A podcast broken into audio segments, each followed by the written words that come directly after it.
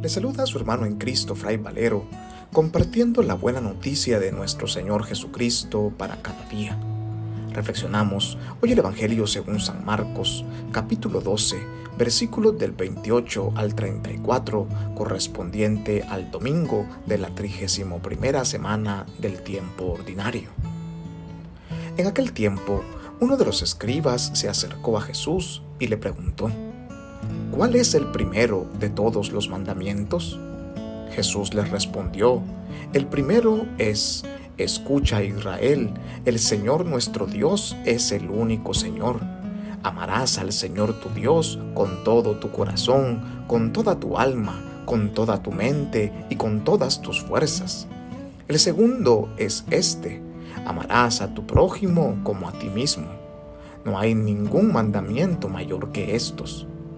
El escriba replicó, Muy bien, maestro, tienes razón cuando dices que el Señor es único y que no hay otro fuera de Él, y que amarlo con todo el corazón, con toda el alma, con todas las fuerzas, y amar al prójimo como a uno mismo, vale más que todos los holocaustos y sacrificios.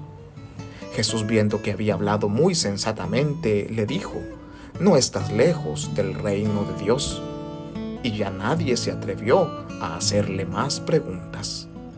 Palabra del Señor, gloria a ti Señor Jesús. En el Evangelio de hoy, un escriba deseoso de aprender de Jesús le lanza una pregunta. ¿Cuál es el primero de todos los mandamientos? A lo que Jesús le responde con el Shema el Shema es una profesión de fe hecha oración por el pueblo judío.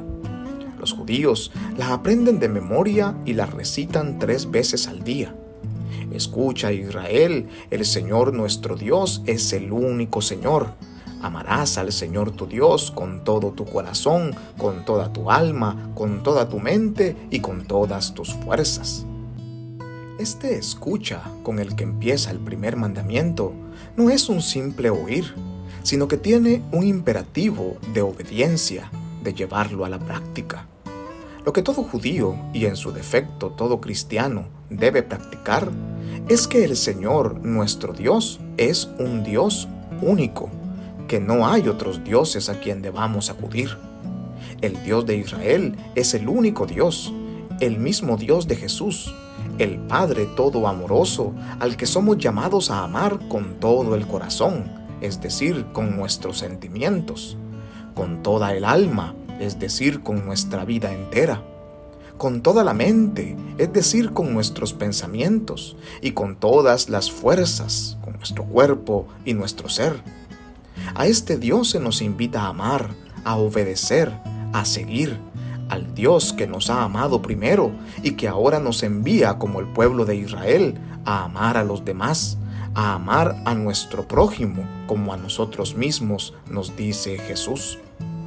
La buena noticia de hoy es que Dios nos ama y nos invita a amar, que así como cada uno de nosotros se ve representado en ese escriba que queda convencido de la respuesta que Jesús le ha dado, que entiende a perfección que Dios nos ha amado primero y que si nosotros le amamos con todo el corazón, con toda el alma, con toda la mente y con todas las fuerzas, y si amamos a nuestro prójimo como a nosotros mismos, esto será mucho más grande y más importante que cualquier práctica cultural que realicemos. Y al practicarlo, entonces Jesús nos promete, como al escriba, que no estaremos lejos del reino de Dios. Que Dios todo amoroso nos bendiga y nos guarde en este día, en el nombre del Padre, y del Hijo, y del Espíritu Santo. Amén. Paz y bien.